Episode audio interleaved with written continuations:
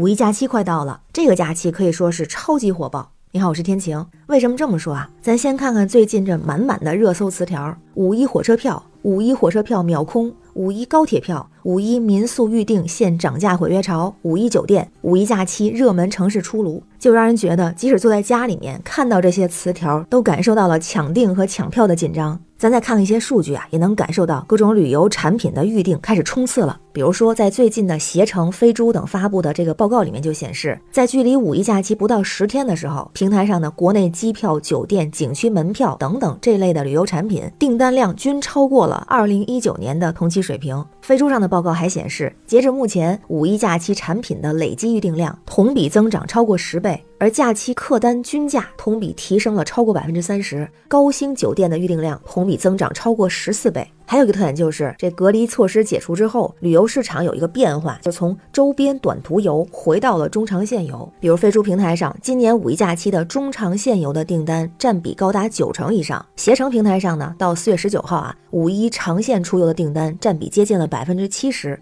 而且最近一段时间啊，关于民宿、机票、酒店价格暴涨的这样的报道也是纷纷传来。有人就说啊，这刺客界又来了酒店刺客。而一边是刺客袭来，还有一边是很多的酒店房间都被预定一空，甚至出现了一房难觅的情况。就在这个时候，在浙江台州的一个酒店推出了一个非常新奇的产品——九十九元睡大厅沙发，引起大家热议。这怎么回事呢？在四月二十四号晚上十点五十二分的时候啊，有记者就通过某平台搜到了推出这个产品的酒店。这个酒店呢是在浙江台州的万达广场附近，查了一下是三星级酒店，二零一八年开业。根据网上那个截图显示啊，搜索的是五月一号入住，五月二号退房，有九十九元大厅睡沙发的产品。这产品信息里说呢。一张沙发床，零点八米，一人入住，无窗。会员享一份早餐，赠双人夜宵小吃一份，原价一百八十九，预定价是九十九元。那接下来这个记者啊，就给酒店前台打电话，接线的服务员就说，确实有这个产品，是当天刚上线的。那这沙发呢，就是大厅里的沙发，不能跟别的沙发隔开，没有洗浴设施，有个公共的电视机。服务员也说啊，他们自己也挺奇怪的，已经接到了很多来咨询的电话。不过呢，就在记者咨询的这不到十分钟之后，再次搜索的这个酒店啊，就发现这个产品已经下架了。又问前台，这服务员说已经下架了，应该是有人订走了。大厅沙发就那么几个。不过呀，这个记者在这个酒店五月一号的入住已经售罄的这个房源里面，没有看到九十九元大厅睡沙发的产品。哎，又突然消失了的感觉哈。查询了一下，这个酒店五月一号入住、五月二号退房的这个房源价格，普遍是在七百到九百块之间。同时在售呢，还有几间城景大床房，价格是四百多。那因为这个房间很快被下架，所以也有人觉得这就是炒作吧。于是接下来又有记者联系了这家酒店的工作人员，这回又得到了新的回复，说这个房型啊不是炒作，已经有一两个人预定了。那因为五一期间的客房供不应求，所以就决定推出这个房型。但是呢，因为数量有限，已经下架了。还提到预定这个房型的顾客都会被免费升级到一点五米的大床房。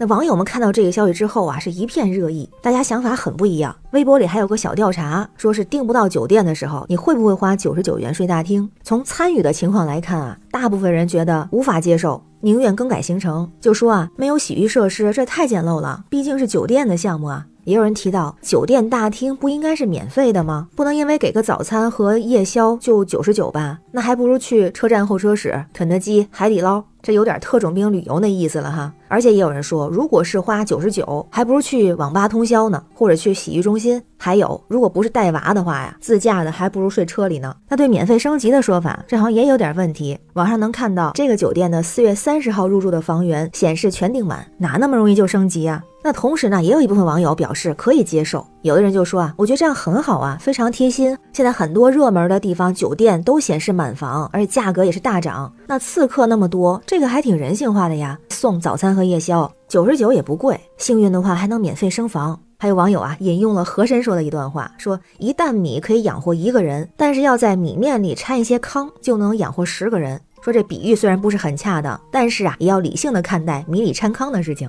那同时，大家在旅游这件事上也有点分歧。有人就觉得旅游就是放松休闲，是消费，是享受。那好容易出去玩，还能亏待自己吗？说去外面人挤人也就算了，连睡都睡不好，还不如在家好好睡觉呢。那相反呢，就是旅游不等于度假，穷游也可以很开心。还有人提到呢，这酒店也好在人家没有砍单啊。最近不是好多这样的报道吗？有的商家说是老板换人，有的说是重新装修，有的不给理由，直接取消订单了，涨价、毁约的情况、砍单的情况不是很多嘛？所以这样已经很好了。您别说哈，现在出去玩一趟还真是不容易。而且啊，这个五一还有一个特点，还有个数据挺有意思的，就是跟团游、打包游成了更多用户的选择，这样可以避免酒店预订的问题啊。比如途牛的那个数据就显示，跟团游的人数占比是百分之五十一，其次是团队定制游和自由行，占比分别是百分之二十二和百分之十八。哎呀，这五一出游太火爆，大家选择也是各不相同。要是我的话，应该还是会选提前订好常规的房间，因为会和家人在一起嘛。不过也觉得不管怎么选，适合自己就是最好的，安全开心最重要。